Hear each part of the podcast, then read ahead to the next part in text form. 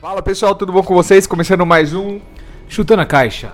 com Caduzeira, fonte. Hoje a Aline não tá, mas ela estará no próximo. Acho que ela tá lá em Buritama, é o nome da cidade. Buritama, cidade Tá interior. passeando, tá no interior, tá curtindo a vida, agora ela é autônoma, né? Dá pra passear um pouquinho mais e trabalhar remoto.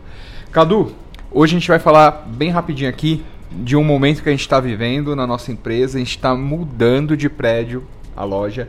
É um prédio muito próximo, mas a gente já percebeu algumas lições aprendidas aí nessa mudança. Em relação à nossa primeira instalação da loja, quando a gente tinha zero experiência, um pouquinho mais de dinheiro. Agora a gente não tem dinheiro, mas tem bastante experiência. E a gente está se virando aí nos 30 para fazer o melhor possível. É, o motivo principal aí dessa mudança foi a redução de aluguel. A gente arrumou um prédio muito bom nas características na mesma rua praticamente. Então a clientela é a mesma. Mas a gente vai reduzir aí um custo fixo que a gente tinha, que era bem pesado, bem alto. Aí dá uma redução aí de uns 30, 40%. 40% eu acho, né? Pelos O cálculos. aluguel sim, né? Então, fora outras contas que podem vir a diminuir nesse prédio novo. Mas é, é uma forma da gente se preparar para dar um gás aí na empresa. Hoje a empresa não dá lucro, ela se paga, mas a gente precisa trabalhar sempre para crescer financeiramente a empresa para poder é, no futuro dar um lucro e também se precaver de qualquer imprevisto. Então, dado aí o contexto, é o que a gente está vivendo agora. E Cadu, como que você está sentindo? Eu sei que não foi o melhor momento a mudança. O Cadu, nos outros projetos dele, tá com uma correria, tem feiras e eventos aí para realizar. Como que está sendo essa, esse momento para você aí? Ah, eu acho que qualquer dia seria complicado, a gente sempre tem outras prioridades, então a mudança é um negócio, tem que acontecer, vamos lá e vamos fazer. O que motiva é a questão de você saber que você está indo para um lugar que vai economizar seus custos operacionais, você vai ter, vai respirar um pouco melhor, né?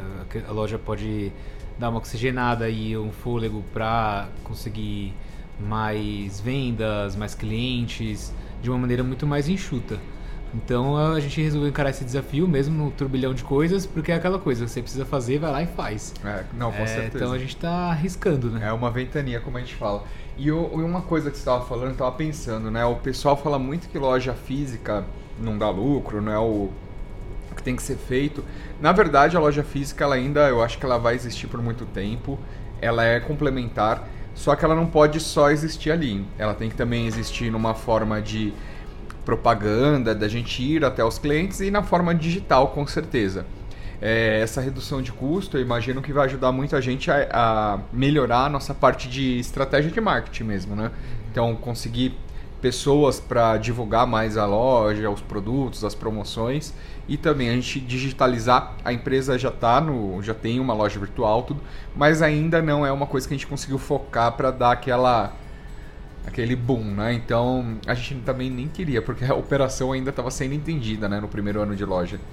Se a gente desse qualquer boom, talvez a gente ven- venderia coisas abaixo do preço que deveria. Ou se vendesse muito também, a gente não ia dar conta e ia acabar queimando, né? Cartucho. Então era mais por isso.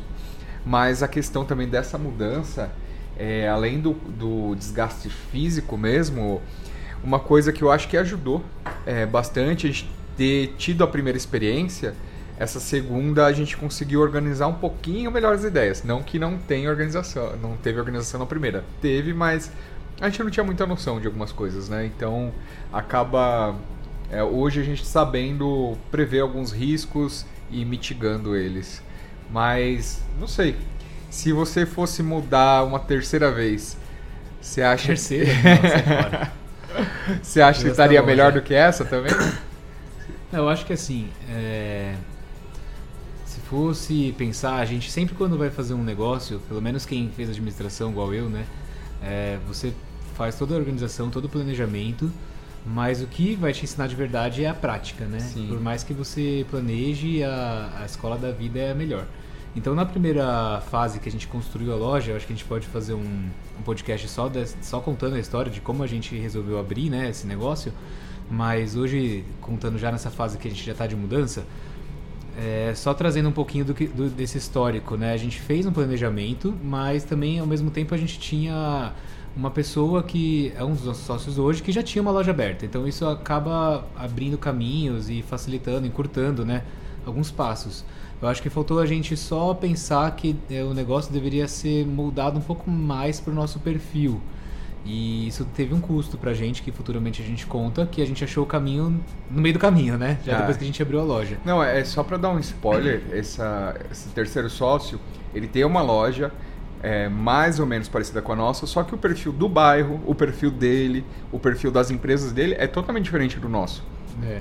E esse estudo a gente acaba não fazendo, isso aí tem que um dia pontuar para mostrar. Mesmo que você abra algo similar em outro lugar, você já tem um contexto e um cenário diferente. Então isso tem que ser estudado.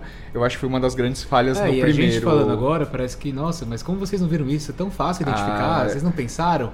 Mas você compra uma ideia, né, no começo. Isso serve até para quem tá querendo abrir franquias, né? Às vezes conta o franqueado conta uma história, você acredita tanto naquilo que você tem tanta coisa para fazer também na hora que você vai abrir, é tanta coisa para decidir, tanto papel para assinar, tanto fornecedor para correr atrás, que você vai fazendo, vai fazendo, vai fazendo e não para e pensa. Então é isso que aconteceu com a gente. A gente percebeu as falhas e os ajustes quando o avião já estava voando. A gente precisou, né, como a gente fala, trocar o pneu do carro com o carro andando ainda. É, porque a gente realmente estava numa ânsia de, de fazer inauguração, de lançar, e a gente não pensou nisso. Então agora nesse segundo momento, que é o momento de mudança, fase 2, a gente já tinha essa rota recalculada, então acho que agora está ficando mais fácil, né? tanto em tempo, que a gente diminuiu muito o tempo para montar uma loja nova. Você quer falar quanto tempo foi a primeira e essa É, atual? a primeira foram três meses para montar. E pagando aluguel E já, né? Inaugurando assim, com tudo mais ou menos feito para realmente começar a vender. E, então não estava pronto. E a, agora a segunda a gente está fazendo em duas semanas, acho que a gente finaliza tudo, assim. Tá... E, e essa primeira, a gente fez um espaço gigantesco para algumas coisas que não precisavam. É, a gente teve um outro problema, a gente trocou o sistema da loja durante o primeiro É. ano, né?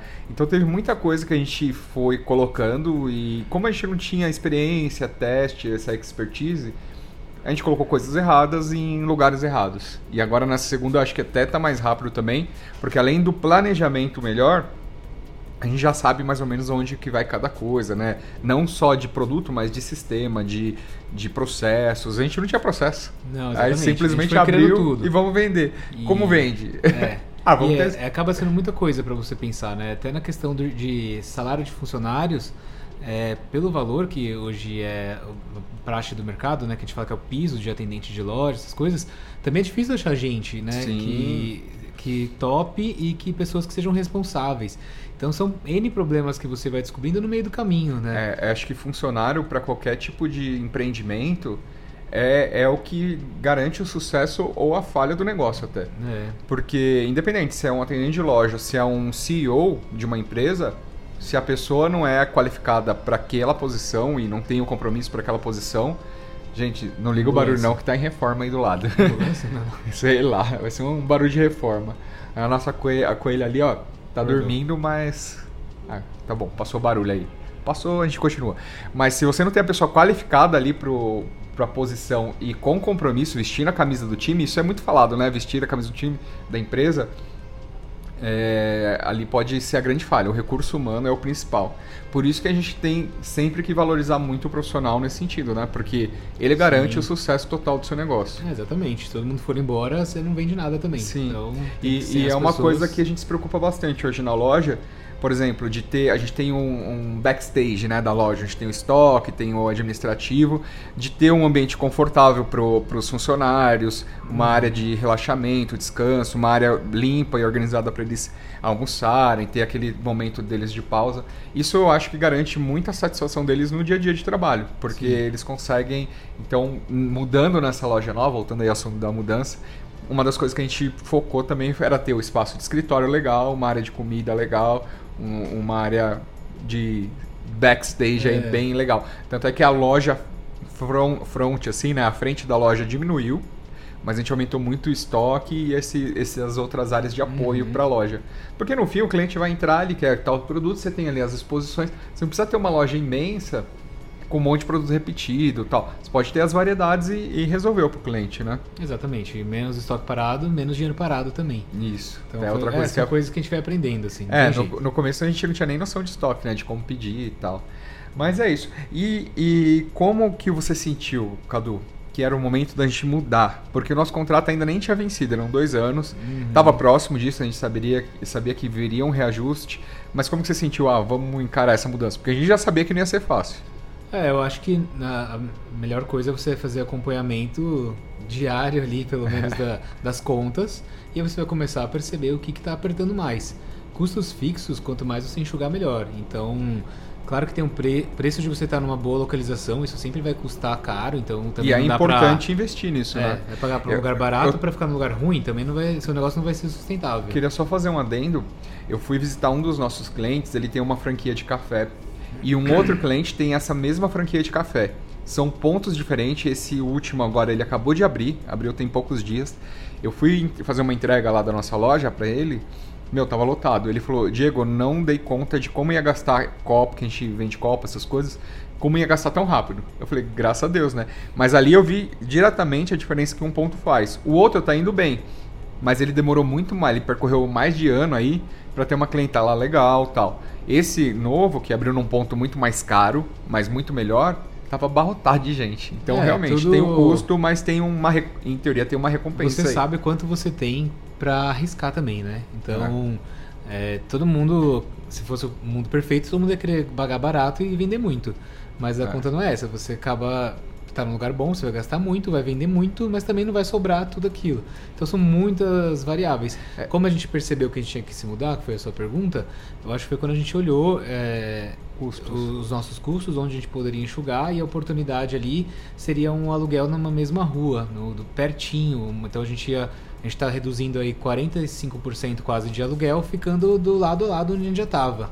Então são custos de oportunidade, foi por isso. E, e a estrutura do prédio novo eu achei muito boa. Apesar de serem dois pisos, o segundo piso virou estoque e tal, eu achei que ficou mais aconchegante, mais organizado. A loja não É, terminou a mudança. No, no vídeo você pode pôr, né? Quando a gente tiver loja pronta, a gente. É, ainda não tem. Fica para os próximos episódios, a gente mostra no vídeo.